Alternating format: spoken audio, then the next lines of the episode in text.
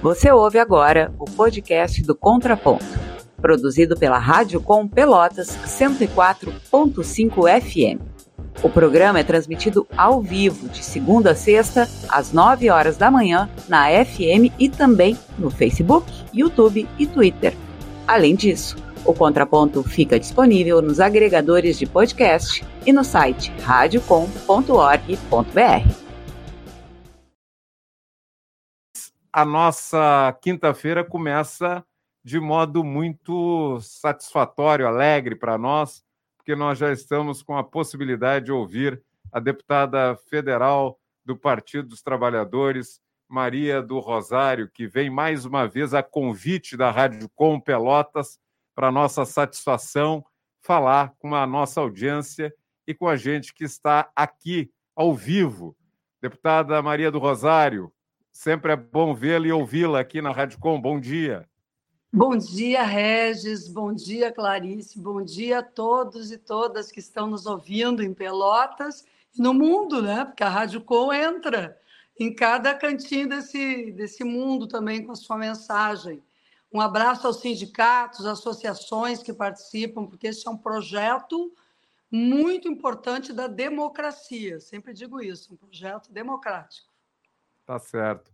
Obrigada, deputada, seja muito bem-vinda.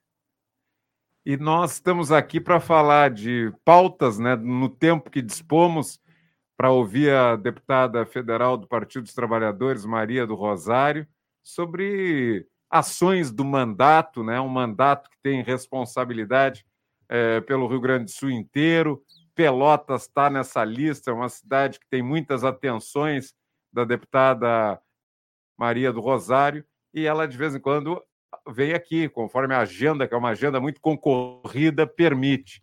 E nós queremos ouvir falar de ações do mandato nesse momento questão da pensão para órfãos do feminicídio. Isso aí é um grande avanço, deputada Maria do Rosário, do seu mandato. Parabéns. Muito obrigada. A gente vai se dando conta, ao trabalhar a norma, a legislação, daquelas lacunas que existem. E eu tenho, por prática, até porque eu sou professora, então eu me sinto assim como quem escuta como quem aprende também com a comunidade, com as pessoas. Porque, na minha concepção, a dimensão pedagógica, a educação, não é apenas a, o falar, mas é a escuta. E nessa escuta de pessoas vítimas da violência, desse absurdo cotidiano, cotidiano no Brasil e no mundo, de mulheres que são chacinadas pelo ódio, pelo machismo. Nós já trabalhamos ao longo dos anos a Lei Maria da Penha como uma lei protetiva. Às vezes as pessoas dizem para a gente, né, Regis? Ah, mas a Lei Maria da Penha não resolveu os problemas da violência. E eu fico imaginando o que seria do nosso país sem uma Lei Maria da Penha. Pois é. E imagino também o que seria do nosso país se o conjunto dela, a totalidade dela, de políticas públicas que ela prevê de, de proteção integral realmente fosse efetivado. Porque muitas vezes a lei está definindo diretrizes e no âmbito do Poder Executivo a gente observa uma, uma, uma lógica de Estado mínimo que tem retirado potência de executar aquilo que é um plano de trabalho para prevenção da violência, garantia de direitos. Então, a gente tem que começar a ver a lei como algo que não se resolve por si. Ela precisa da política pública para se tornar efetiva na vida das pessoas. E por isso o Estado brasileiro e a Constituição definem uma responsabilidade que não pode deixar de ser exercida. Essa contradição do Brasil de ter uma Constituição e uma norma legal avançada e ter ao longo de tantos anos, e ao longo, dos, sobretudo dos últimos seis anos, antes do presidente Lula voltar, sucumbido à ideia do neoliberalismo, que retira direitos e simplesmente descarta as pessoas. E ao ter trabalhado com a Lei Maria da Penha e com a lei do feminicídio, eu converso muito com mulheres e com mães e com tias e com crianças que cujas famílias vivenciaram essa essa dimensão da, da morte, da perda mais absurda. Vítimas, sem dúvida. E sempre considerei que as crianças são vítimas é, em grau igual, se não total, como suas próprias mães, quando elas são mortas pelo, pelo feminicídio. Tanto é, eu fui relatora do feminicídio, da lei do feminicídio, que constituiu essa norma legal, e no relatório eu coloquei um agravante penal ao crime quando ele é cometido diante das crianças ou diante dos pais, das mães, das vítimas, dos genitores. Mas eu me dei conta de que havia uma lacuna há pouco tempo atrás, conversando com uma senhora catadora de latinhas em Santa Maria. Depois, aqui em Porto Alegre, na Lomba do Pinheiro, eu estou em Porto Alegre hoje, na Lomba do Pinheiro, quando uma, uma lutadora do movimento de atingidos por barragens foi morta pelo companheiro, pelo marido, pai da sua filha.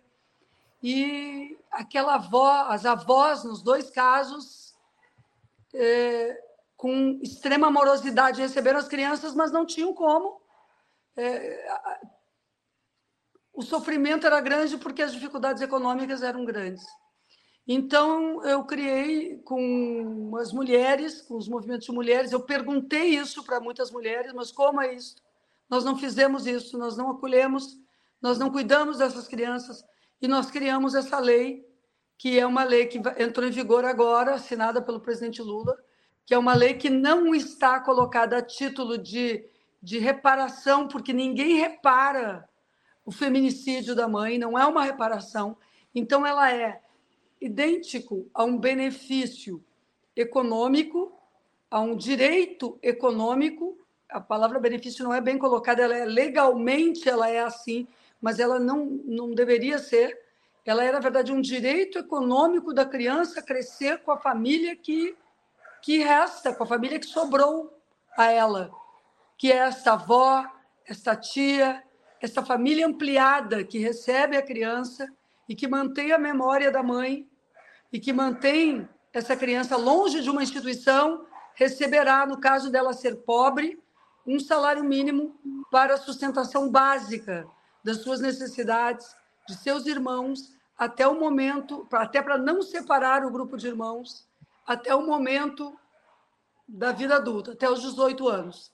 Casos de mães vítimas do feminicídio, seus filhos vítimas, então, em famílias pobres, passam a receber um salário mínimo para que a criança, as crianças, o grupo de irmãos, permaneça no ambiente da família ampliada, não seja institucionalizado. É um, uma lei humanitária. Eu acho que é assim que a gente tem que chamá-la. Pois é, deputada, exatamente. A gente fica pensando, né? É, esses últimos dias saíram ah, alguns números, né, com relação à questão da violência contra a mulher. E a gente sabe que o, o Fórum de Segurança Pública, então, anunciou que no Brasil aumentou o número de feminicídios em 2,6%. E também é, a gente pela até porque a senhora também faz questão de informar, e no, só no ano passado, então, mais de quase 2.500 crianças e adolescentes nessa estão nessa condição, né, de órfãos do feminicídio. E aí eu lhe pergunto, que encaminhamentos seriam possíveis para reduzir também esse número? Né? Porque é exatamente como a senhora estava dizendo, a, a, o benefício é, é, é, é complicado essa, essa denominação, porque ela é necessária, embora ela não reflita, ela não seja justa com relação a, ao conceito né, do que acontece, de explicar e deixar isso mais claro. É, e aí, com relação a, a gente vê o quanto é necessário a redução, porque ele fica como uma redução de danos, embora é isso, o conceito seja complicado. Mas para agir, então, nesse sério, que eu não estou dizendo, acho que é, é, é, essa, esse auxílio é extremamente importante por tudo isso que a senhora disse, né? A criança já está extremamente traumatizada E sem um, um amparo, a coisa fica realmente muito mais complicada. Mas para a redução nesse ambiente que a gente vive, acho que também nesse rastro do bolsonarismo que deu autoridade para coisas extremamente escabrosas. Eu queria, como é que a senhora imagina, o que, que a senhora está vendo de encaminhamentos uh, no Congresso que sejam possíveis serem aceitos? Como é que como é que está se encaminhando? Como é que a senhora desenha esse contexto? Bem, Clarice, eu considero extremamente oportuna essa sua reflexão, porque a violência contra mulheres e toda a violência, ela está conectada a uma rede cultural que a sustenta, a estimula, a faz acontecer de forma a que ela uh, se estabeleça independentemente, inclusive, do texto penal. Não é a lei penal que faz com que alguém, na hora que comete um, um feminicídio, reflita, pare e reflita. Não, se eu estiver, é, se eu fizer isso, eu serei responsabilizado. Porque há, ao contrário da norma e da lei penal, uma cultura, um discurso que é, sim, deste campo bolsonarista, tem, tem identidade esse discurso, identidade política e ideológica, esse discurso, de que é impune o desrespeito às mulheres. E todo desrespeito, ele vai, toda violência, aliás, essa é, essa é uma, uma ideia que, num discurso, Martin Luther King diz de uma forma precisa, eu não conseguiria dizer melhor, então eu me amparo, me busco até na, naquele discurso dele, quando ele diz a violência é como uma espiral que vai rodando, é, é como um furacão, um, um ciclone, como nós aqui no estado estamos tristemente acostumados a ver nos últimos tempos, que vai adensando, que vai rodando, se, se constituindo cada vez mais forte, mais perverso, mais, mais destruidor, mas ele começa em algum momento com algo menor. Aquele cotidiano de violência, aquela diminuição da palavra da mulher, aquele desrespeito, aquela, aquele cotidiano de desrespeito à mulher se transforma nessa nesse grande ciclone que chega até o ódio mais absoluto da posse e do assassinato, do feminicídio. Então é preciso que antes isso seja rompido. É preciso romper essa violência nas suas primeiras manifestações, nas suas primeiras formas de expressão.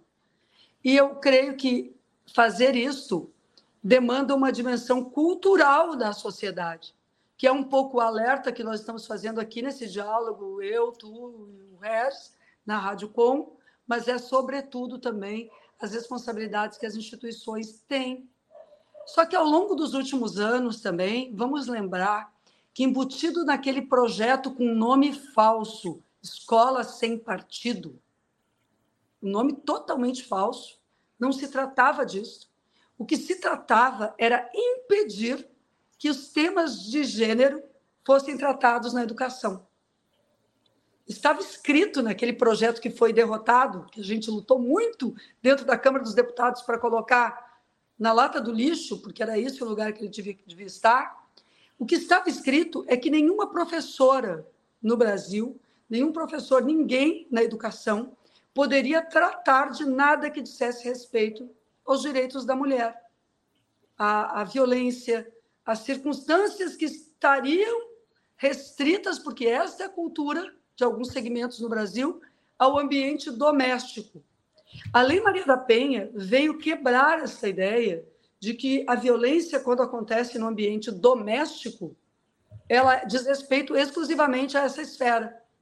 Aquela ideia de briga de marido e mulher não mete a colher, quando a gente aprovou a Lei Maria da Penha, nós criamos um, um, um outro conceito de que essa relação, num grau de desequilíbrio de violência e risco de vida, risco à integridade, qualquer espécie, física, sexual, patrimonial é, ou psicológica da mulher no ambiente da, da, da vida familiar, quando este risco e essa violência está colocado, cabe sim à esfera exterior ao Estado, às delegacias de polícia, aos grupos de proteção, ao CRAS, às políticas públicas, à saúde.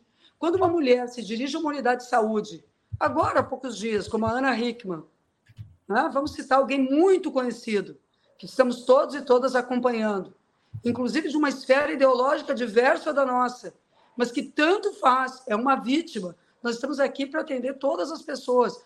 Então, quando ela chegou lá naquela unidade de saúde, certamente ou ela disse o que tinha acontecido, e se ela não disse o que tinha acontecido, uma enfermeira, um técnico, uma técnica, ou uma médica, um médico, viu aquele braço e disse: Isso não foi simplesmente um machucado comum. E aí a orienta, a encaminha. Mesmo que ela não tivesse ido à delegacia, a pessoa, a lei diz que a pessoa que a atendeu dentro da unidade de saúde tem que notificar. Porque mesmo que a mulher não vá à delegacia, se a unidade de saúde percebe a existência da violência, a lei já determina que esta, esse profissional de saúde, este profissional da educação, da assistência social ou de qualquer área deve fazer a notificação. É compulsória, preservando o nome da vítima, preservando, mas para que não chegue ao feminicídio.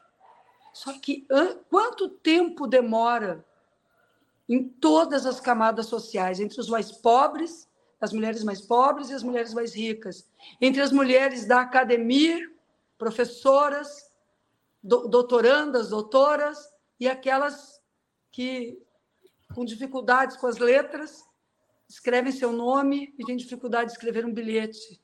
Entre aquelas bem posicionadas, porque culturalmente nós estamos num elo de opressão. E cabe a nós, cada movimento, aos meios de comunicação. Creio que é muito falho o trabalho dos meios de comunicação ainda no Brasil. Isso cabe aos meios de comunicação. E cabe à educação, sobretudo, a educação escolar, já que nós temos 98% das crianças, e devemos chegar a 100%, que são matriculadas nas primeiras, nos primeiros anos, nós devemos ter as crianças e pensar que a rede escolar tem que ter também as famílias ter, ter também as mães, não como uma sobrecarga ao professor, à professora das séries iniciais, mas como um elo da escola com assistência, com os programas de proteção. É triste ver que o Brasil, em seis anos, desconstruiu políticas públicas que estavam em curso. Mas agora, com esse programa que o Ministério da Mulher, que voltou, está instituindo de Brasil sem violência novamente, nós temos esperança de fazer essa mudança cultural do nosso país. Sim, e uma outra questão, porque nós não temos todo o tempo que gostaríamos de ter, porque a, como a deputada federal Maria do Rosário é muito atuante e ela tem é, envolvimento com várias pautas sociais relevantes. Uma outra questão é a lei de cotas. A lei de cotas que inclui tanta gente, deputada Maria do Rosário. O, o que, que aconteceu recentemente com essa legislação que eh, mudou, mudou a vida de muitas e muitos brasileiros jovens e aqueles que estavam fora de espaços de qualificação, espaço em que a vida da pessoa ganha uma abertura, uma perspectiva. Ah, eu fico muito contente com as questões, porque eu, eu estou é, muito orgulhosa do trabalho realizado em equipe no nosso mandato e na conexão com a sociedade.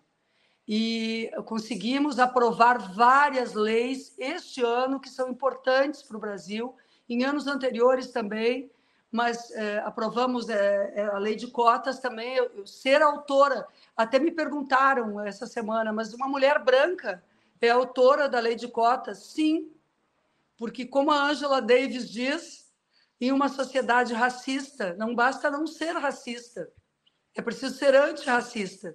Não ser racista é uma postura de cada um de, de cada uma de nós, da Clarissa, do Regis, minha, na nossa atitude cotidiana. Ser antirracista é ser também uma militante que se coloca diante do racismo com indignação. E eu me coloco diante da história brasileira com indignação. Uma história perversa. Por isso, o racismo estrutural.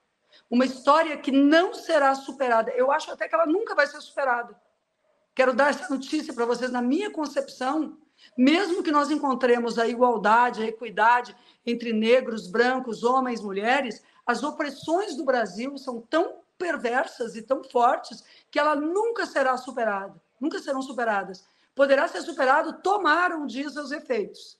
E uma das formas de superar o efeito da opressão contra os negros e negras do Brasil, contra indígenas no Brasil, a forma melhor que nós encontramos foi buscar que as pessoas negras, as comunidades negras, as comunidades quilombolas, as pessoas indígenas, as pessoas com deficiência também, alcancem um grau de participação na educação, nas universidades e, a partir das universidades, em profissões as mais diversas, onde o conjunto dessas pessoas possam enxergar o seu próprio rosto nesses profissionais, homens e mulheres, enfim, diversos que as universidades estarão formando.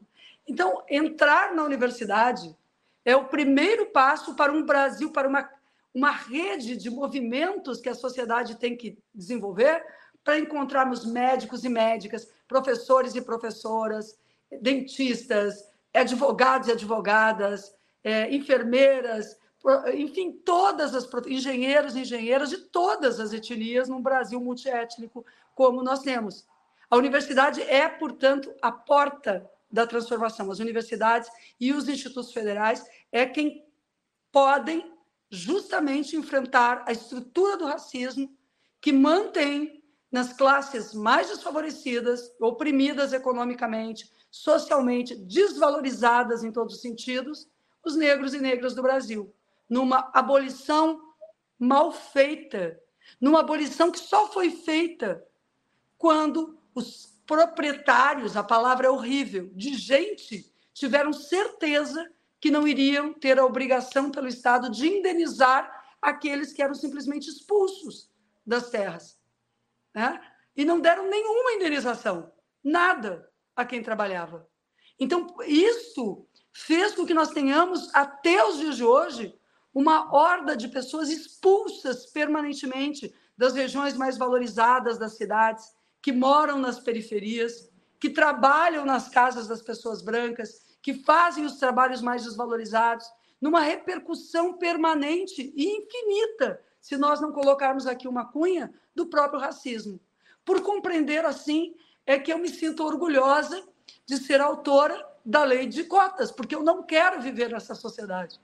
Eu não quero encontrar as pessoas negras em grau de valorização menor do que a da minha filha, da minha sobrinha por ser branca, em que pese vir de uma família também de trabalhadores e trabalhadoras, de, de servidores públicos, de pessoas da classe média baixa, em que pese ser, em que pese ser uma pessoa uh, de uma família que também passou muitos percalços é, e que tem pessoas que passam percalços, é muito diferente ser uma pessoa economicamente pobre é, ao longo da vida e ser branca e ser uma pessoa economicamente pobre e ser negra. Há uma condenação a ficar sempre no mesmo status social e econômico para quem é negro, que se nós não rompermos juntos. Agora, o protagonismo disso tudo é dos negros e negras.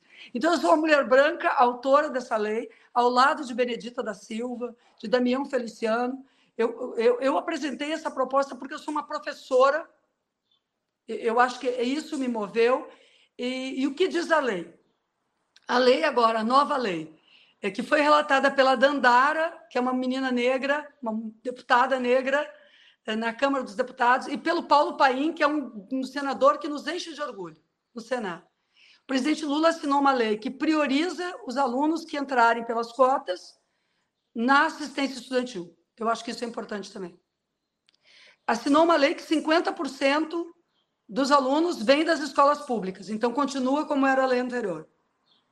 Assinou uma lei que coloca o, o salário mínimo per capita de um salário mínimo per capita nas famílias. Então, são as famílias mais pobres mesmo, economicamente mais comprometidas, que colocarão seus alunos pelas cotas. E assinou uma lei que, se o aluno negro ou da escola pública já passa na sem utilizar o sistema de cota, ele já passou.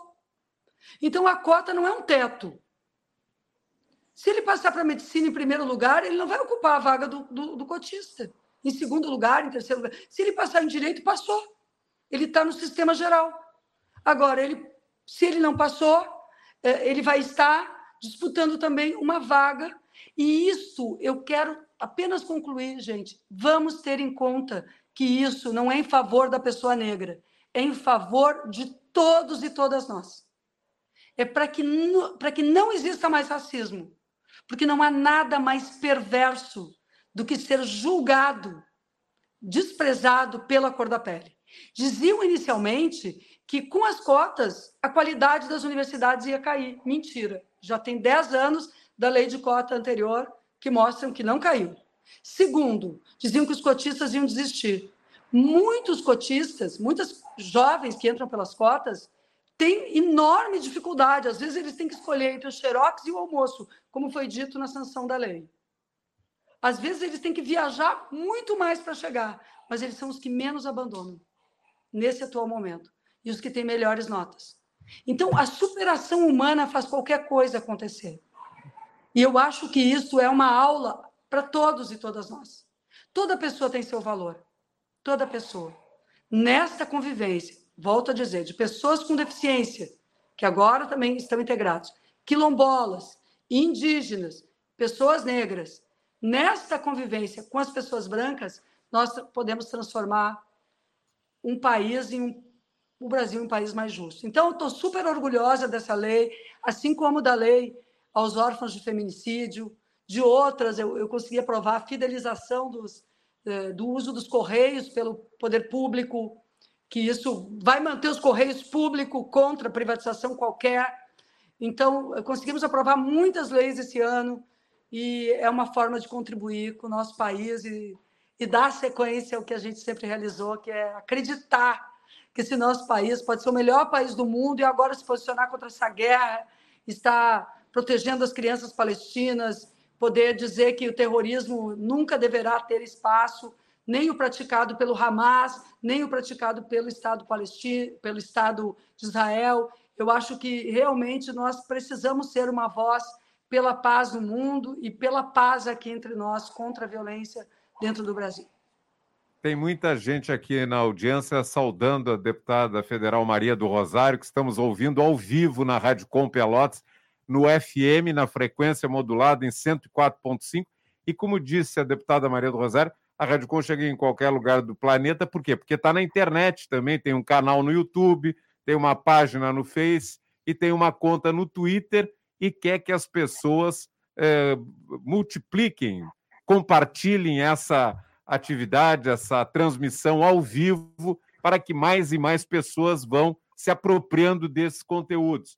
Uh, já fizeram isso, o Floravante do Santos Moraes, está em Rio Grande, aqui pertinho de Pelotas, dizendo buenas companheiras e companheiros. A Eva Santos, né, que é uma educadora, uma ativista social aqui de Pelotas, comenta aqui na Rádio Com, a Eva Santos está no YouTube dizendo bom dia, Clarissa, Regis e deputada Maria do Rosário. A Martina Schmizek está na Alemanha, na cidade de Frechen, nos acompanhando o Fábio Costa, que é jornalista do Outras Vozes, combatente jornalista, está aqui dizendo bom dia, Regis, Clarissa, queridos colegas e deputada Maria do Rosário. O Rogério Brandão diz bom dia, Regis, Clarissa e deputada Maria do Rosário. O, o Rogério Brandão está um pouco longe, ele é de Pelotas, mas ele está curtindo o chat, mesmo à distância. Ele e a companheira dele estão na praia de Ponta Verde, em Maceió, Alagoas e acompanhando aí a fala da deputada Maria. A Martina Schmizek, que está na Alemanha, diz o nome mais certo para esse projeto de atraso não seria melhor chamando-se Escola Sem Alguns Partidos, os de esquerda, diz ela. É. E o Rogério Brandão diz que sempre é bom, um bom papo. O Daniel Bruno Momoli, ou Momoli, diz: Bom dia, Regis Clarissa. Ah. Bom dia, nossa grande deputada Maria do Rosário Nunes. Ele diz o nome completo. A deputada Maria do Rosário, segundo Daniel, ela tem feito um importante trabalho na retomada de uma agenda dos direitos fundamentais. Os projetos recentemente aprovados permitem que o Brasil avance na afirmação dos direitos humanos e na garantia da dignidade de todas as pessoas. Também presente o Cássio Kurs, que fala do bairro Fragata, o, o, grande bairro aqui de Pelotas, que é maior que muitas cidades do interior gaúcho. Também falando conectada a Maria das Graças Morales, diz bom dia, companheiros. Ela está em Pelotas aqui.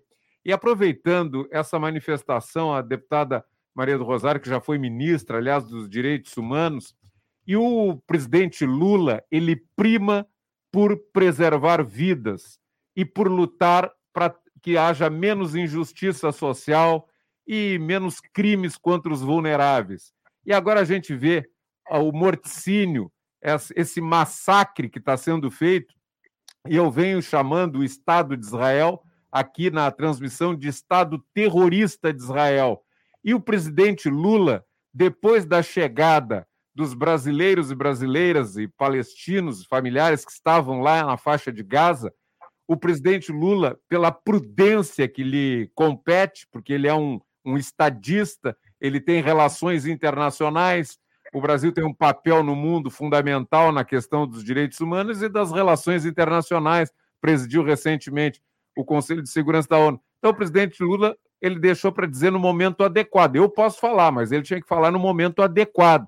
Só que quando ele falou, deputada Maria do Rosário, aí aquela mídia golpista do Brasil, como o Globo, que já pediu desculpas por ter apoiado a ditadura militar num editorial no jornal o Globo, o jornal O Estado de São Paulo e outras mídias aqui, que inclusive têm poupudas fatias do orçamento público em publicidade, e passaram a atacar o presidente Lula, dando razão para um grupo eh, de israelitas né, ou de sionistas e querendo né, atacar o presidente Lula porque ele deu o nome certo para aquilo que Israel está fazendo, aquele massacre criminoso. Como é que a senhora vê essa fala desses veículos, né? E o que que o Brasil pode fazer para avançar, para ter uma comunicação mais democrática e não tão subordinada a interesses que não são da maioria do nosso povo?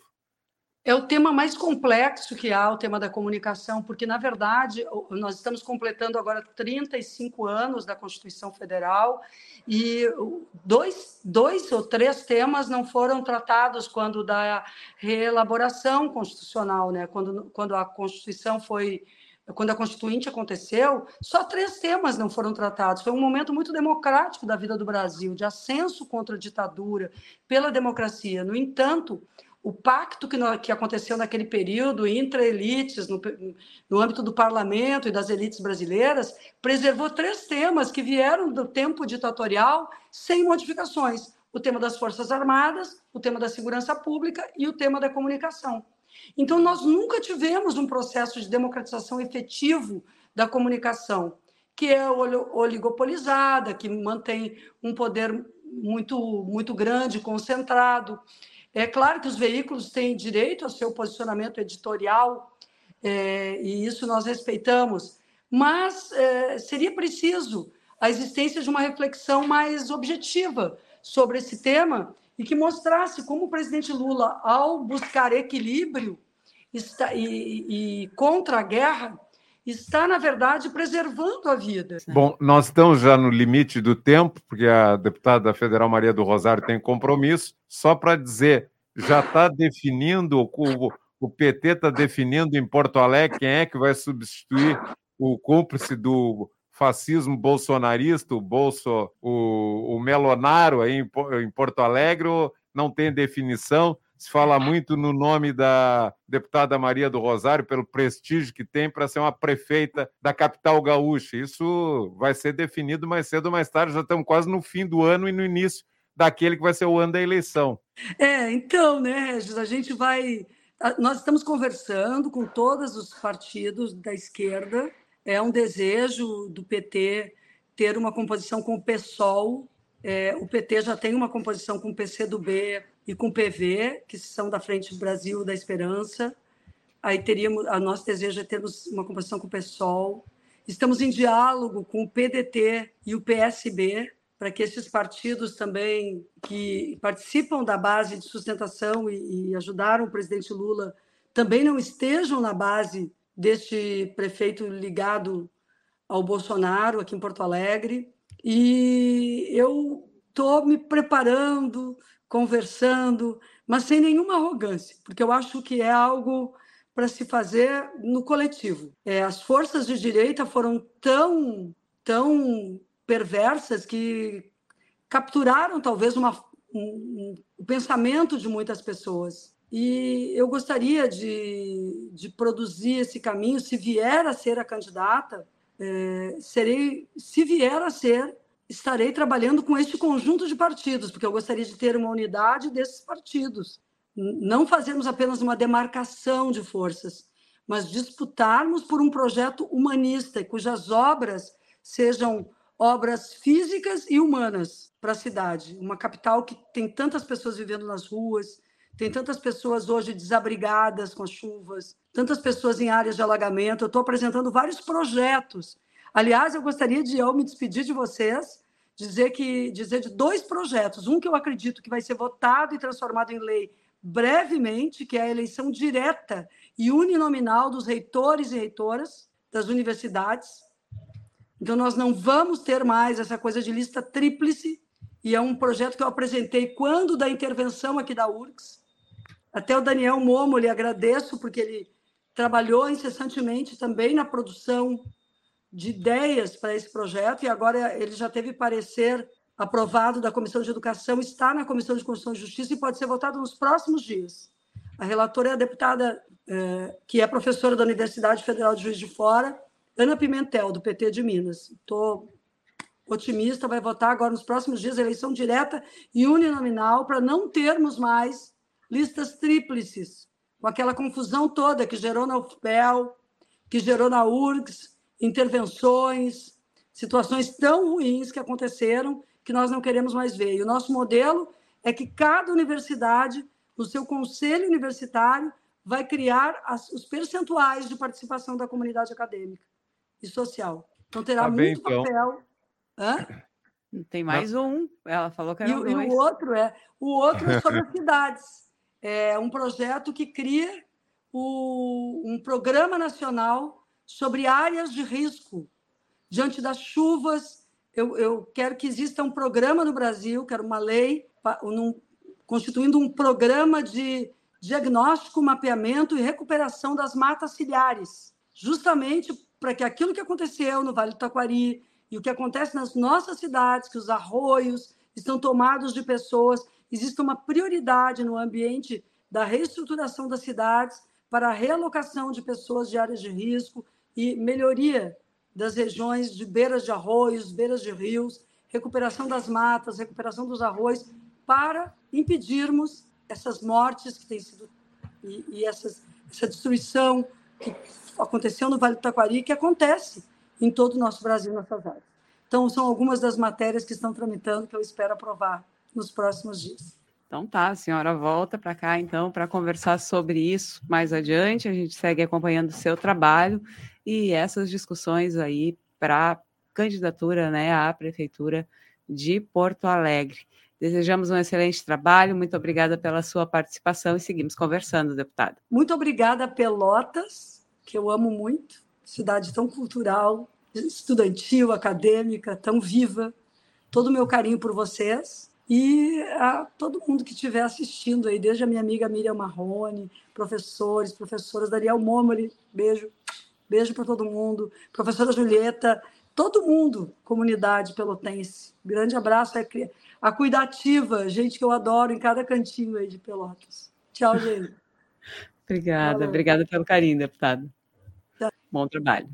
Aí então a gente conversou com a deputada Maria do Rosário, deputada eh, do PT aqui pelo Rio Grande do Sul, conversou com a gente sobre essa lei que foi sancionada pelo presidente Lula e de autoria da deputada Maria do Rosário, que prevê aí benefício, pagamento de um salário mínimo para órfãos do feminicídio. Também conversamos sobre a lei de cotas, sobre a guerra é, Israel e Palestina, e também agora ela nos deu algumas pistas com relação às eleições para a Prefeitura Municipal de Porto Alegre no ano que vem. No ano que vem, e de quebra, nos deu algumas dicas no final da entrevista de projetos novos uh, que, de projetos de lei, né?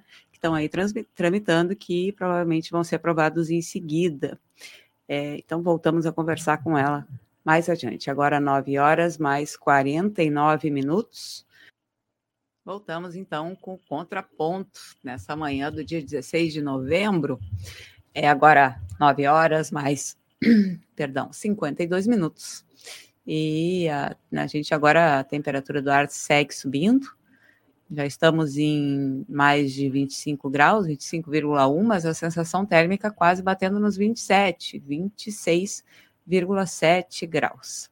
E a gente segue com o programa hoje, algumas informações uh, importantes que aconteceram aí na última terça-feira. Você sabe, o contraponto aqui acaba às 10h30 da manhã. E na parte da tarde, aquela mensagem 29 da Prefeitura de Pelotas, é uma proposta aí que liberasse não só a venda de um terreno de 25 hectares na Dom Joaquim, no cruzamento ali da Dom Joaquim com, com Fernando Osório, é, de 25 hectares, é, e que a prefeitura pediu, então, que fosse liberada a venda e que esse dinheiro ficasse com a associação rural. Esse projeto foi apresentado no final, é, na, no ano, no, no, um mês atrás, e a bancada do PSOL pediu vistas, justamente porque foi uma coisa muito inesperada. Foi apresentado na CCJ, né, a Comissão de Constituição e Justiça. E houve uma mobilização ali dos vereadores da bancada da oposição, ele, mas o projeto acabou se entrando na pauta de uma maneira completamente inesperada, ele não estava previsto, e ele entrou na pauta para votação na terça-feira de manhã. É, houve muita discussão, um rito, inclusive legislativo, do meu ponto de vista, extremamente complicado. Houve discussões, a gente sabe, né? Tem ali a TV Câmara, a gente estava apresentando o programa, depois toda aquela função, como foi inesperado, acabou passando. Depois eu me sentei para assistir a sessão da Câmara Municipal da terça-feira. É, e esse projeto teve uh, cinco emendas propostas pelos vereadores, ali da Jandir Silva e Fernanda Miranda do PSOL, Miriam Marrone do PT e também o Cristiano Silva. E acabou que o relator da mensagem 29 na Câmara Municipal era o deputado, é o deputado Paulo Coitinho. E ele acabou dando essas emendas como inconstitucionais, sem nenhum tipo de justificativa.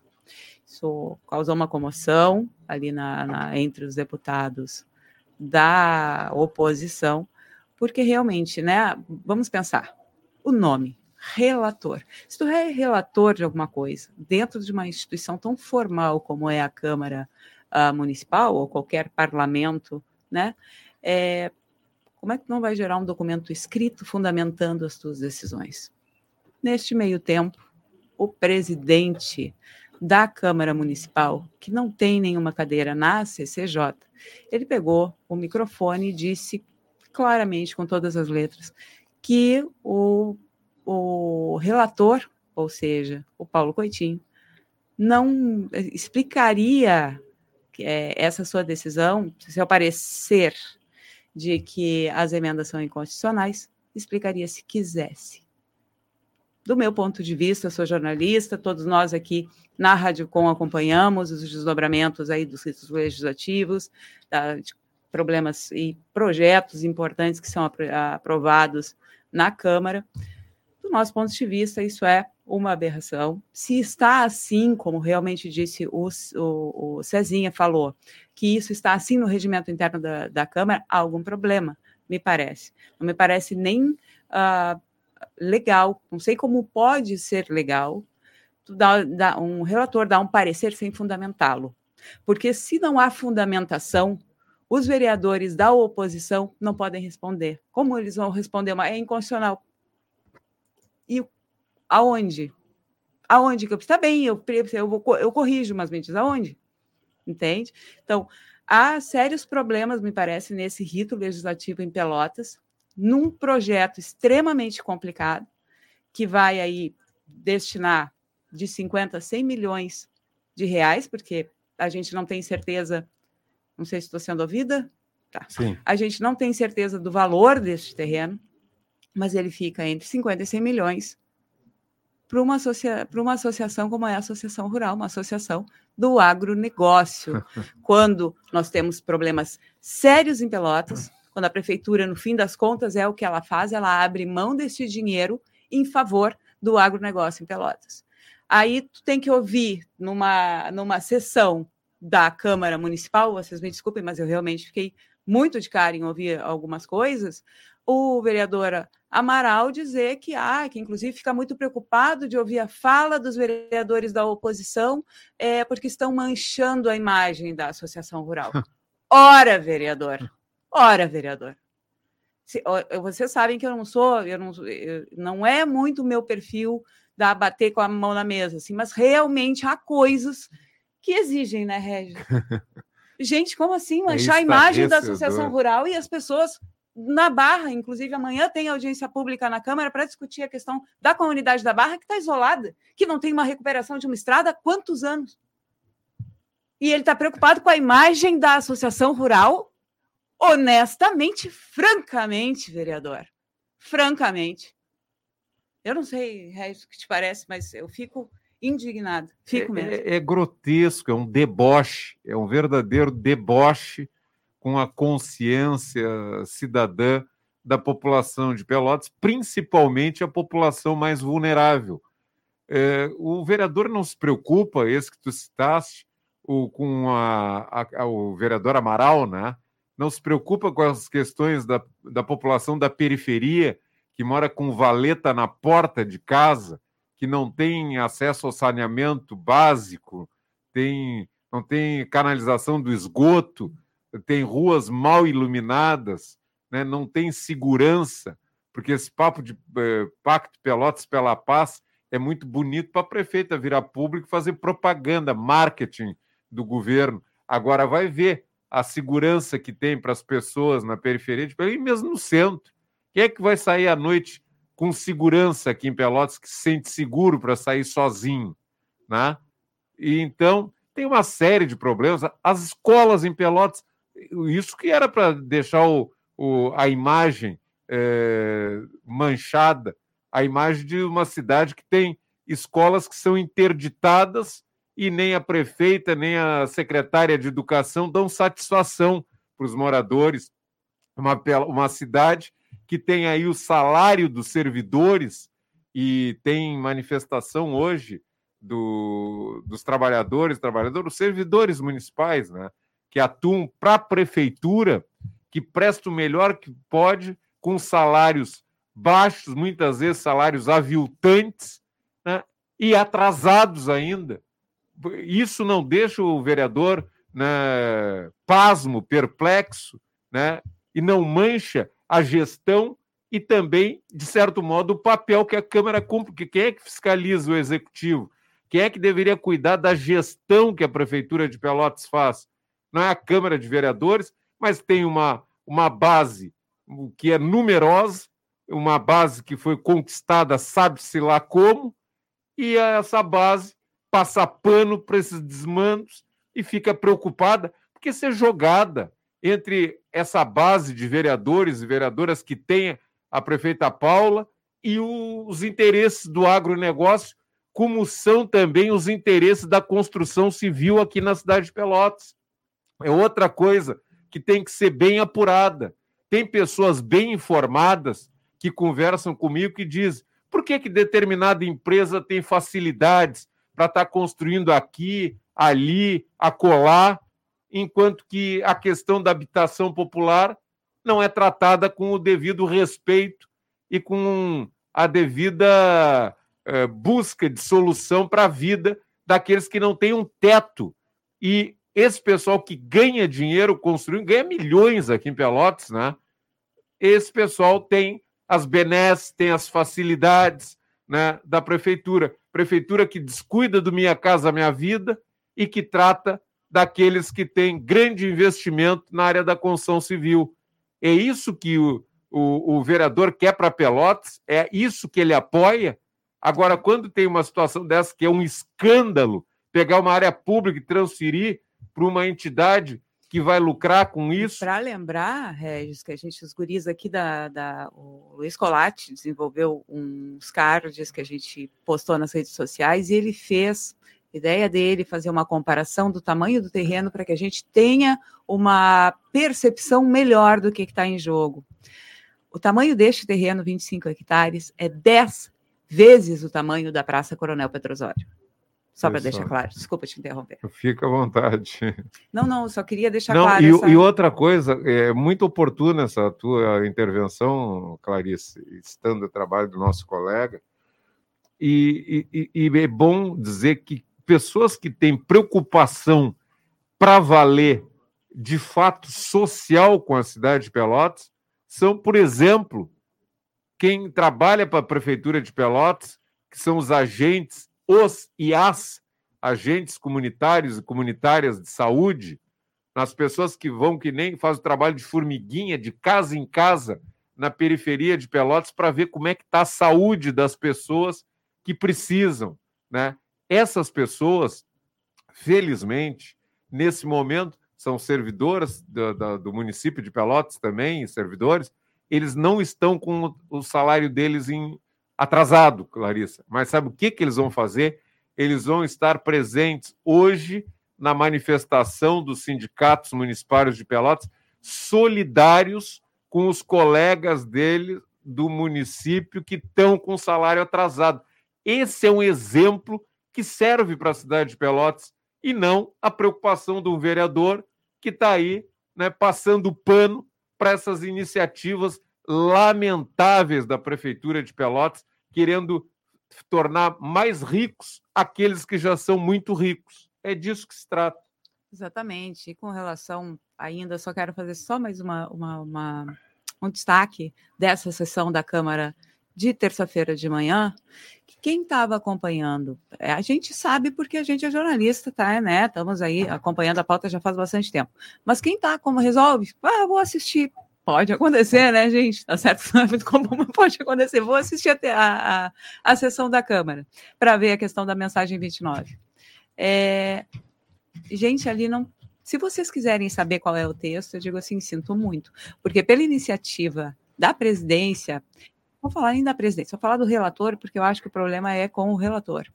É, se depender dele, ninguém sabe qual é a lei, assim, pelo menos uh, detalhes ali do texto, e principalmente o que, que ele considerou inconstitucional. Não houve, da parte do relator, nem a leitura das emendas. E isso, uh, uh, existe, alguns vereadores da bancada da oposição fizeram esse destaque, faltou transparência. E faltou muita transparência. Porque se a TV Câmara ela é feita para que a comunidade possa, possa acompanhar as discussões dentro do parlamento, se um, uma pessoa qualquer ligar a TV Câmara para acompanhar, ela não vai entender. Ela não vai entender porque não há clareza com relação às coisas. Falta transparência ao rito legislativo da Câmara Municipal de Pelotas, e isso é muito sério. Era isso que eu queria dizer, Regis. Pois é, e então, e para fazer frente a essa situação aí, esse escândalo que é essa transferência do patrimônio público, né, que é bem coisa da casta eh, burguesa que manda nessa cidade, né? Transferir uma área pública para os endinheirados, para o pessoal do capital, para o pessoal do agro, né? Que são esses parasitas aí que vivem contribuindo para que a Pelotas, para que o Rio Grande do Sul, para que o Brasil, essa é a lógica que preside ações aqui na nossa sociedade e que determinam que o Brasil já tenha sido escolhido como campeão mundial de desigualdade social. Como não vai ser desigual se tem iniciativas como essa que serve como do governo Paula aqui do PSDB em Pelotas para fazer os mais ricos cada vez mais ricos e os mais pobres cada vez mais na pobreza. Como é que uma sociedade assim vai dar certo? Não pode dar certo. E por isso chamamos a atenção. Servidores, servidoras municipários municipais. Hoje, quinta, dia 16, tem paralisação a partir das 12 horas em frente à prefeitura.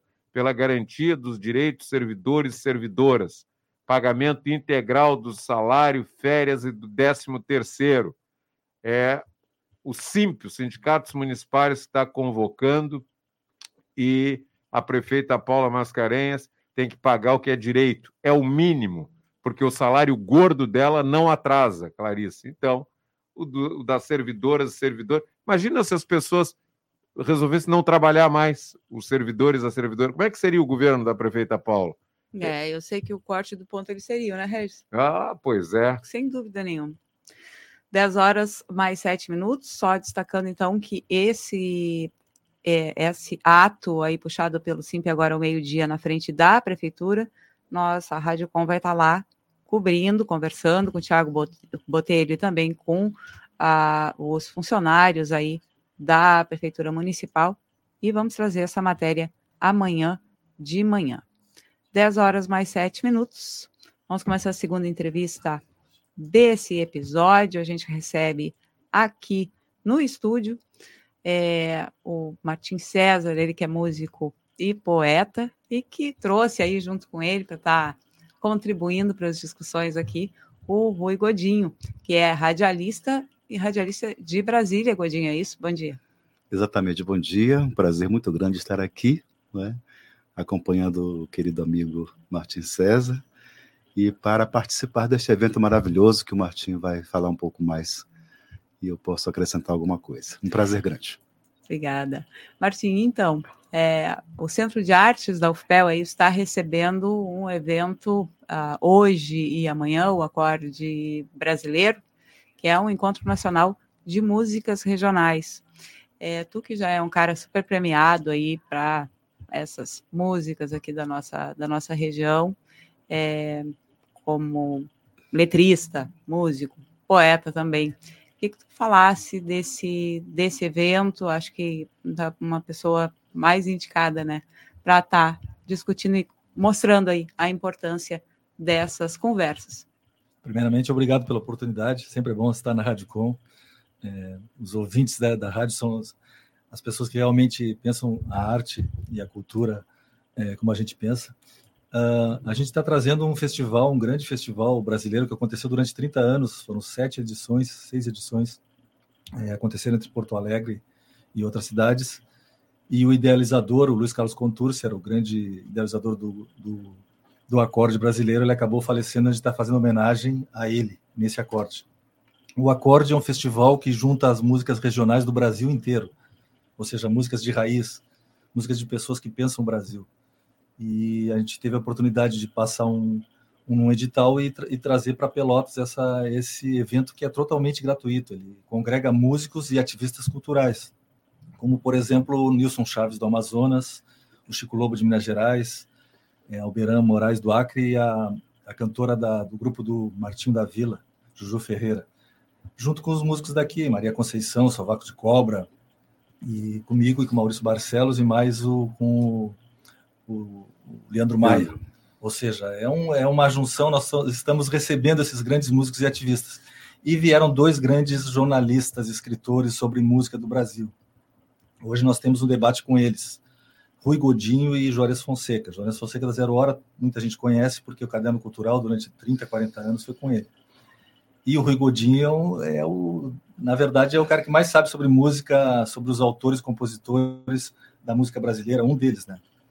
Eu diria uns quatro ou cinco no Brasil, alguns já se foram, mas o Rui Godinho, apresentador durante 30 anos de programas de sobre música brasileira, sobre chorinho, sobre, sobre os autores, compositores, e escreveu agora seis livros que contam essas histórias. Seis livros, uma coletânea. Está lançando em seguida o sexto livro. Então foi assim. Eu gostaria que ele falasse um pouquinho sobre isso daqui a pouco. Ele também, claro que vai falar. E antes de mais nada, a satisfação de, de reencontrar o Martim César aqui novamente e, e também conhecer o Rui Godinho, que é alguém que preserva, que valoriza a cultura musical do nosso país, né? E o Brasil é, tem uma lógica, assim, muitas vezes, de ser colônia cultural de outros países. Ah, é, qualquer coisa, a gente pega certas rádios FM, parece que nós falamos inglês, não falamos português, não tem preconceito contra a música de outros países. Mas a música brasileira é tão potente, tão qualificada, eu não sei por que, que tem que ter essa uh, implantação aqui colonizadora e, o, e a valorização da nossa música nem sempre se dá como deveria. Então é muito bom ter pessoas como o Martim César que vem aqui, até para aliviar, né? Porque a gente estava num, numa vibe aqui de, de, desse governo de Pelotas que também se fica de cúmplice dessa burguesia local para tornar a cidade mais. Aí vem a música, vem a leveza, a poesia, a inspiração. Isso até tira essa tensão que a gente vive no cotidiano. Mas, Rui e Martinha, é muito bom ver vocês aqui. Por isso que eu já disse e por muito mais. Bem-vindos. Oba. Regis, você estava falando exatamente sobre o que o Nelson Rodrigues chamava de complexo de vira-latas. É? Exatamente. É? É, o Luiz Carlos Contursi, é, contrário a isso tudo, ele era um apaixonado, ele era um profundo conhecedor da música regional e ele sabia muito bem da beleza, da riqueza e da diversidade dessa música. E ele sentia um prazer muito grande de, de conversar com as pessoas, para que elas entendessem exatamente é, essa questão de valorizar o que é nosso, não é? exatamente para evitar o complexo de vira-lata, de você ficar é, admirando coisas que são alienígenas. Eu não falo assim de uma forma radical, porque as, as, nos nossos gêneros musicais eles vieram de fora. Por exemplo, Sim. o choro. O choro, que o pessoal chama de chorinho, é, é, um, é uma mescla né, da polca, que é, que é um, uma música europeia, alemã, né? com a bandeira, com o batuque africano, com as quadrilhas, com os shots. Né? Então, o nosso papel aqui é absorver, recriar. Só que nós transformamos essa mistura num produto novo, não é? Num produto novo. Então, o Luiz Carlos Contursi, que é o idealizador do, do acorde, ele exatamente sentia o prazer de conversar com as pessoas para mostrar essa realidade, para inclusive elevar a autoestima da gente, porque, como fala o poeta paulista Jean Garfunkel, ele fala que shopping e calça jeans tem tudo quanto é lugar. E é isso que você quer mostrar como cultura nossa? Não, vamos mostrar o choro, vamos mostrar o mar abaixo, que é um gênero é, do Amapá, vamos mostrar o carimbó, que é um gênero do Pará, não é? Então, exatamente inspirado nessa sua obsessão por mostrar a qualidade, a diversidade, a beleza do que nós temos, que foi criado o acorde brasileiro, do qual estou vindo participar pela terceira vez. Que legal. É, Rui, faz anos né, que tu trabalha nessas questões. E uma coisa que eu acho interessante pelo menos com relação à produção audiovisual, para a gente, quem é que não vê série, né? Acho que é uma coisa mais um, comum, vamos dizer assim, é, mais popular. Um, essa, a, a, gente tem essa, como estava falando o Regis, essa questão do complexo de vira-lata, que vem, me parece que ele vem um pouco se uh, desconstruindo à medida que a gente tem acesso a produtos culturais de outros países, que não só os Estados Unidos, né? Mas para passo a isso também, e aí eu acho que existe essa, essa desconstrução. Mas, e aí puxando também para a música, não é só a questão de acesso a outros países, mas também, e aí é, esse cerne do evento de vocês, de outras localidades dentro do país. A gente sempre, sempre teve essa dependência muito forte do eixo Rio-São Paulo, pela visibilidade que eles têm. Eu queria que vocês uhum. fizessem uma avaliação, e primeiro o Rui e aí depois o Martim, sobre essas lutas, porque são lutas culturais, né? As visibilidades regionais ou invisibilidades também fazem parte é da luta cultural. E eu queria perguntar para vocês como é que vocês analisam esse cenário, porque ele deixa muito, muito evidente a importância desse evento, me parece. E, e só antes deles falarem, a pergunta pertinente, muito pertinente da Clarissa, ela diz respeito também a isso que está aqui, ó. Nota Azul Produções Musicais. Bom dia, Clarice Regis. A importância de trazer o acorde para Pelotas reforça a nossa cidade como polo cultural do Rio Grande do Sul e do Brasil. Tem tudo a ver com o que tu disseste, né? A questão de não ficar lá no eixo Rio-São Paulo, aquela coisa dominadora mas espraiar isso para outros uh, cantos do Brasil, não é, Rui? Sim. Clarice, interessante essa sua pergunta, porque é uma preocupação e um ativismo meu também. Né? Eu é, produzi e apresentei um programa chamado Roda de Choro na Rádio Câmara FM durante 20 anos.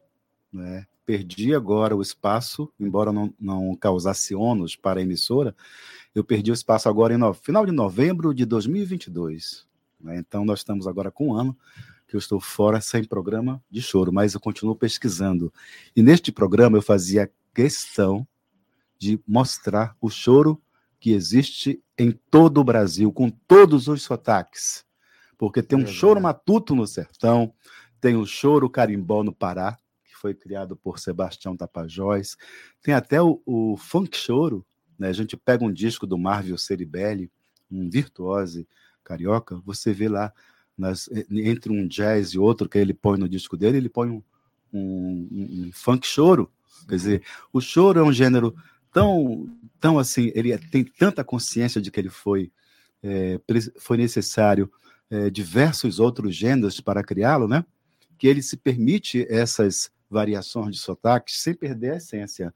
E neste programa eu mostrava o choro de Pernambuco, eu mostrava o choro do sertão, mostrava o choro frevado, né?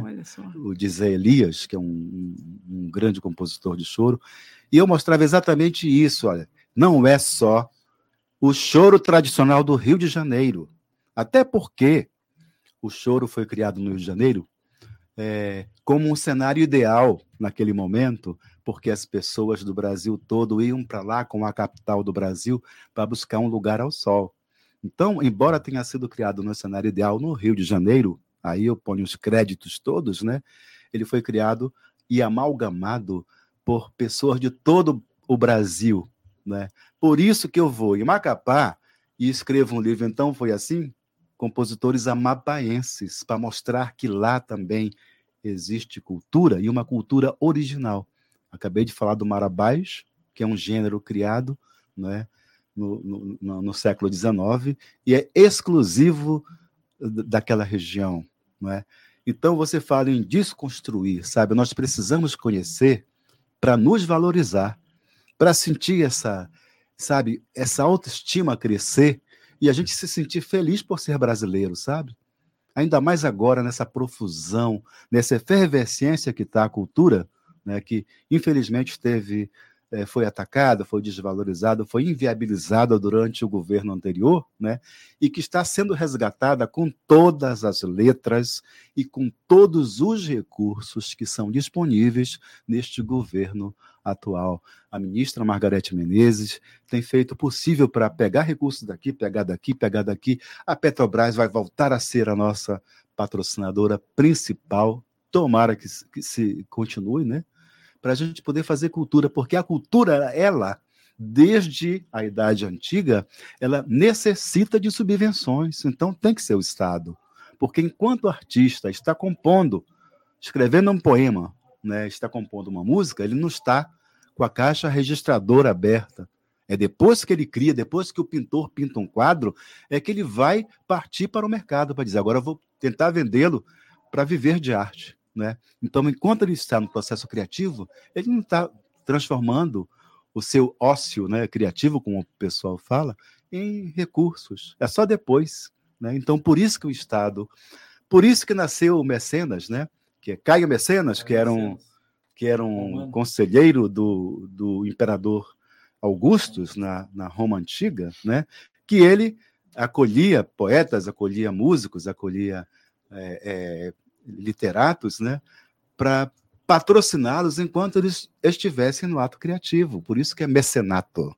Não é? Hum. Então, essa coisa de você conhecer, é, tudo bem, a, a gente hoje é, é, recebe assim, uma imposição forte, quer dizer, hoje melhorou porque há diversidade. Você já conhece a música da Ucrânia, você conhece música da, do Congo. Né? Antes, o imperialismo forçava a gente a engolir né, goela abaixo a música dele, a cultura dele, do imperialismo, né? Tanto que hoje a gente precisa questionar por que Halloween? Por que o Halloween se nós temos o Saci? Ah, conhecer o Saci primeiro, É. Para depois começar a fazer festinha no Brasil de Halloween, pelo amor de Deus, sabe? Então, não é discriminar a cultura alienígena. É entender, conhecer, absorvê-la, mas também valorizar o que é nosso. Sabe? Porque, como fala, repetindo o Jean Garfunkel, calça jeans, né? tem em todo mundo. E você não vai mostrar uma calça jeans como um produto seu, né?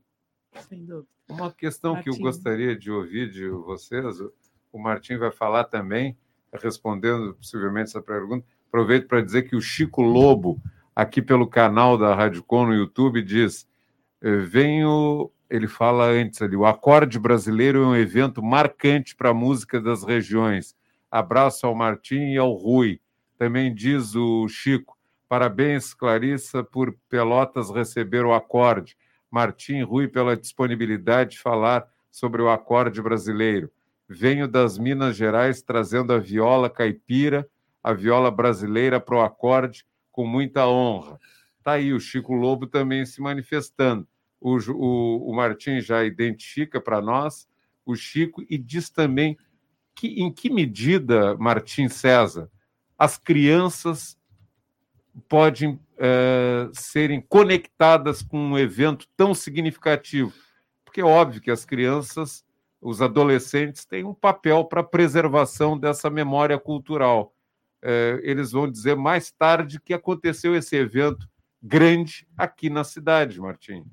É, primeiramente, dizer que a gente tem a intenção de seguir com o acorde. Ele seria. Oh. Só, que, é uma semente que está sendo plantada, é, um, é uma edição pequena, embora grandiosa em sua, em sua ideia, né? a ideia de juntar músicas regionais de todo o Brasil, mas a ideia é seguir com o acorde.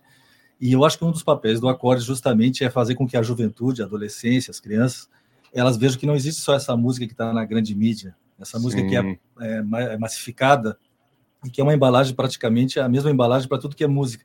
Não, existe uma cultura regional fortíssima. Falou agora, mandou mensagem o Chico Lobo, é um dos pois grandes é. músicos é, regionais do Brasil. Ele, ele corre o Brasil inteiro gravações com Maria Bethânia, com Zé Cabaleiro, com Renato Teixeira, com grandes músicos do Brasil. Ele corre com a sua viola e a sua música, mostrando que existe uma música diferente dessa que está aparecendo toda massificada. Essa música que todo mundo entra num, em qualquer lugar, hoje tu entra na maioria dos restaurantes, está tocando uma música que é, que é sempre a mesma. Se tu olhares, é sempre a mesma, porque é um produto comercial que não dura mais do que um mês, já tem que ter outro produto, tem que vender. Muita tristeza, digo que também os vizinhos da gente tocam esse tipo de música, é mesma, os meus, é, pelo menos. Sem dúvida. Agora, existe uma música de raiz, música que o pessoal que tem uma tradição de, de anos, de, de décadas, de séculos. Existe uma música que é tocada em várias regiões que estão se juntando, de certa forma, pelo acorde, graças ao Luiz Carlos Contursi e graças ao Haroldo de Campos, da Nota Azul, e a Elis Vasconcelos, os produtores do acorde agora. Eu gostaria só de fazer duas colocações. Esse comentário, por exemplo, do, do Chico Lobo, né? O Chico Lobo, ele dentro do acorde, ele é um talismã, né? Porque ele não só como artista, mas como pessoa é uma é um é tremendamente é apaixonante a presença dele, né? O carisma dele. Então é a pessoa ideal para exatamente acordar ah, as legal. crianças, as, os, os adolescentes. adolescentes. Por quê? Porque ele, por exemplo, num dos acordes que eu participei, ainda em Porto Alegre, ele realizou uma oficina de folia de reis, ele e a viola dele, num salão grande, era tanta gente, e eu, olha, emocionado com a alegria das pessoas de conhecer uma coisa nova, né? E tão bonita, tão gostosa de se assistir e também de se vivenciar, né? Então, é um talismã. Chico Lobo, um beijo para você, querido. Nova e antiga, né? É, é, tão antiga que parece nova, né? Interessante isso aí, muito interessante. Não, e a gente queria convidar, aproveitar e convidar as pessoas, é, justamente as crianças, adolescentes, as pessoas que quiserem ir, é, é, é tudo gratuito, tudo gratuito no Auditório 2 ali da Centro de Artes. Hoje tem uma, uma, um debate, uma mesa sobre isso que nós estamos falando, sobre a música popular brasileira, a música de raiz da, das várias regiões é, debate com o Rui Godinho, tá, de Brasília, que está falando aqui que é, é uma aula, né? Para nós é uma é. aula, com o Juarez Fonseca, a, uma eminência, o que mais sabe de música na, na, região sul do Brasil, e também com Nilson Chaves, um cantor da Amazônia, o cantor, um artista mais popular da Amazônia, na minha opinião, e de muitos. Que vai estar numa mesa, eu vou ser o mediador, eles vão estar os três falando sobre música popular brasileira. Um convite, é gratuito para as pessoas assistirem. E também queria dar um, falar sobre alguém muito importante também, Alberan Soares. Ele, é, Alberan Moraes, é músico do Acre, músico conhecidíssimo no Acre, naquela região lá. Ele veio, ele cruzou o Brasil inteiro para estar hoje na, na, apresentação dessa noite. Essa noite nós temos quatro apresentações: Alberan Moraes, Maria da Conceição, Suvaco de Cobra e encerra Juju Ferreira, do grupo do, do Martim da Vila, e que lança o seu CD, seus sambas de raiz da Vila Isabel. Ou seja, quando que vai se ver isso de graça? Só Pelotas que está trazendo isso no Brasil inteiro, congregando pessoas das várias regiões.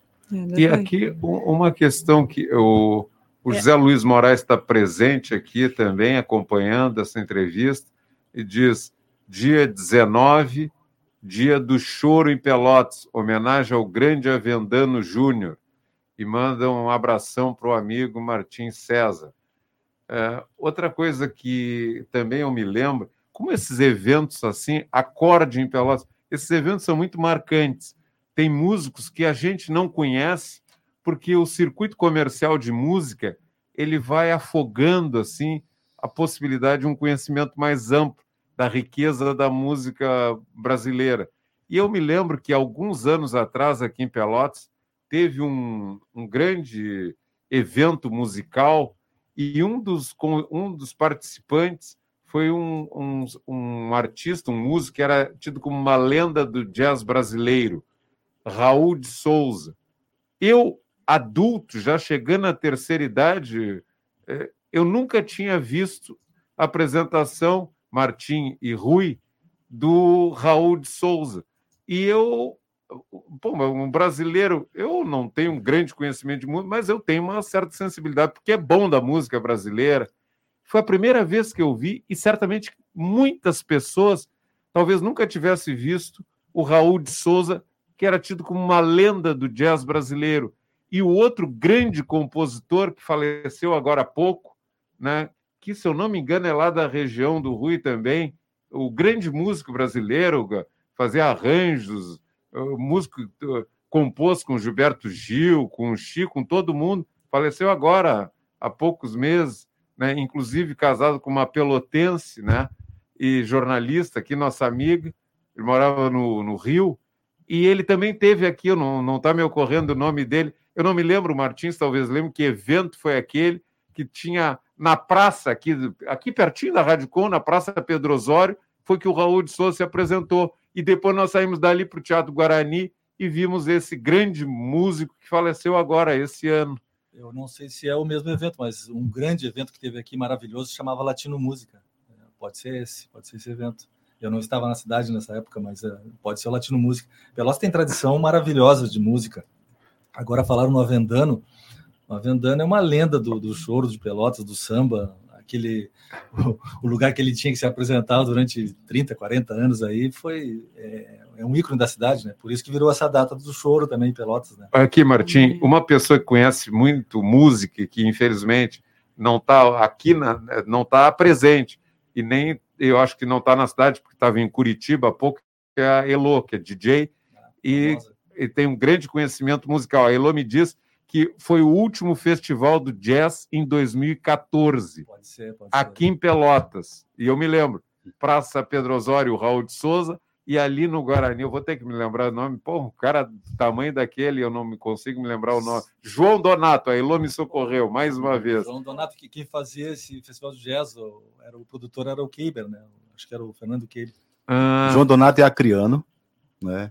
Isso. Morou alguns anos em Brasília, estava é, passando por Brasília, teve um AVC, foi internado no hospital de base, e lá ele conheceu a, a porta-voz, a jornalista que era porta-voz do hospital, se apaixonou por ela, e, Ivone Belém. Ivone aqui de Pelotas, Ivone nossa Belém, amiga. É. Aí casou com ela e viveu com ela em Brasília alguns anos, e depois foi para o Rio de volta, né? E se apresentou aqui no Teatro Guarani. Olha a qualidade que estava em Pelotas. Assim como hoje tem o Martim César, tem o, o, o, Chico Lobo, tem outros grandes que vão se apresentar. Né? O, com todo esse conhecimento, tem o Rui Godinho, a Elo aqui participando. A, vi, a música brasileira tem vida. e a tem Elo... que prosperar, né, Martim? A Elo até para o Rui Godinho, conheci que o Rui Godinho é nosso grande mestre aqui de música no Brasil. Ele e o Juarez nós reverenciamos, né? A Elo é a, é a mais famosa DJ de colocar é, música boa nessa região, toda essa região sul.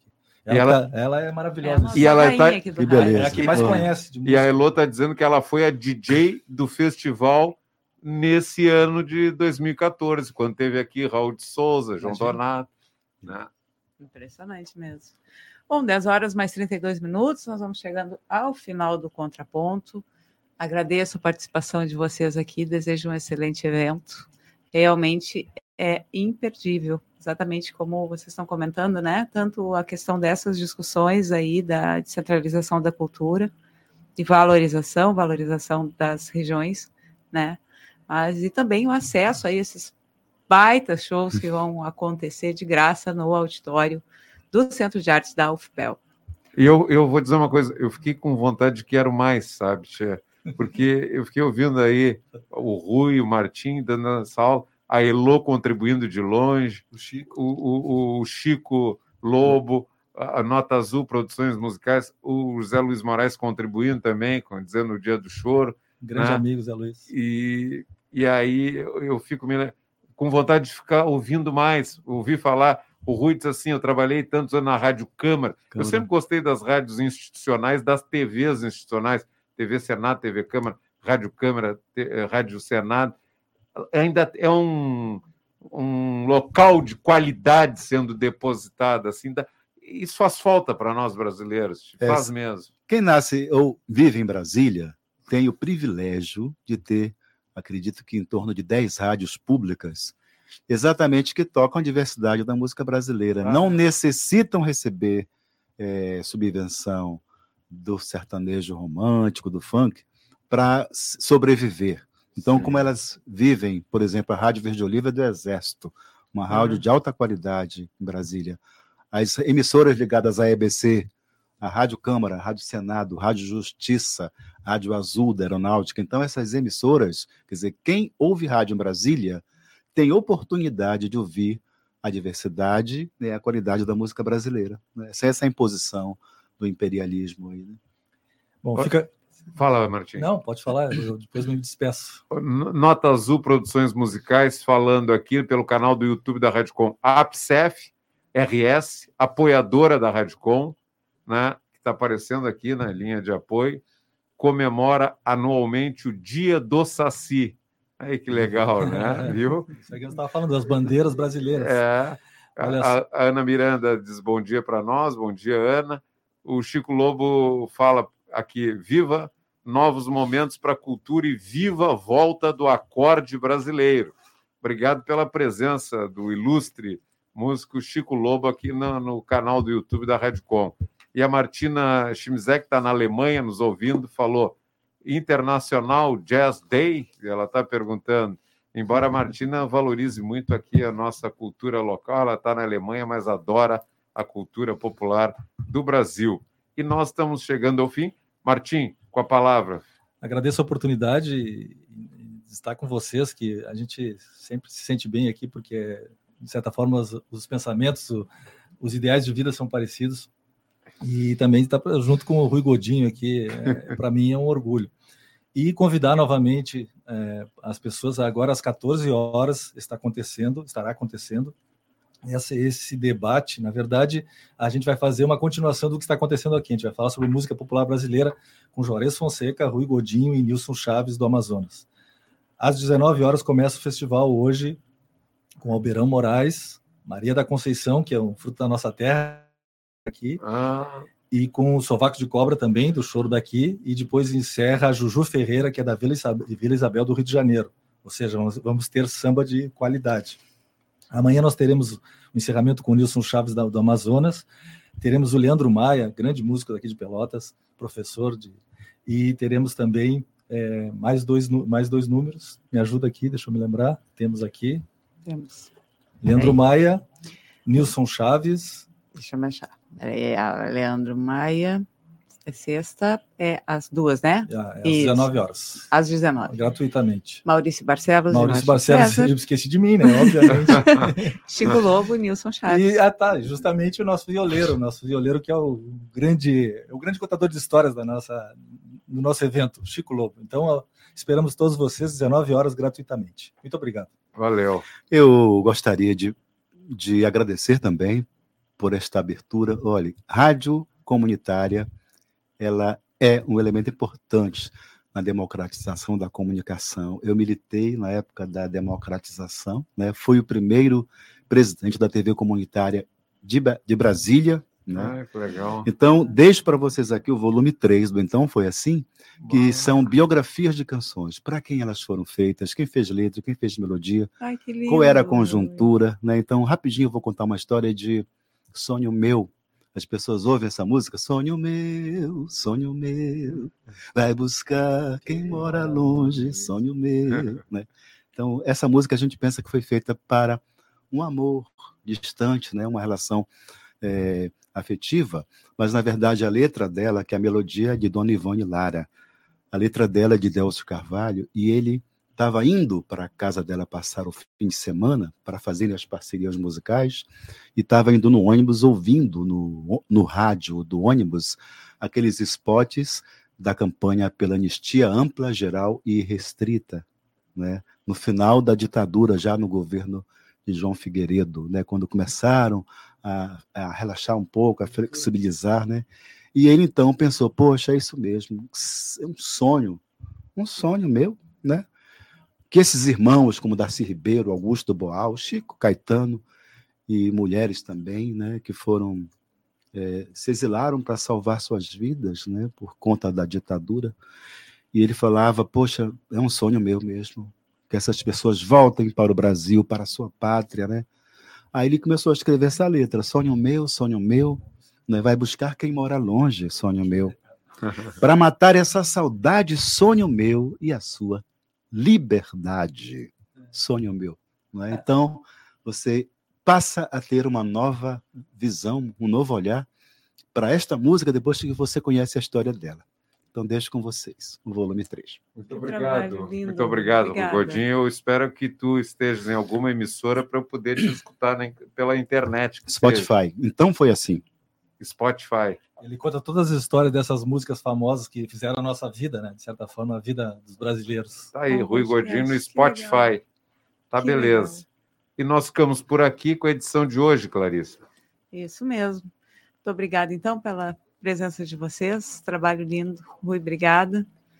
E reforçamos o convite, então, para o Acorde Brasileiro, que acontece hoje e amanhã no Centro de Artes, no Auditório 2 do Centro de Artes da Universidade Federal de Pelotas. Vamos encerrando então o contraponto de hoje. Encontramos, encontramos vocês amanhã, 9 horas da manhã, aqui na 104.5 FM. Obrigada pela companhia e até. Você ouviu o podcast do Contraponto, produzido pela Rádio Com Pelotas 104.5 FM.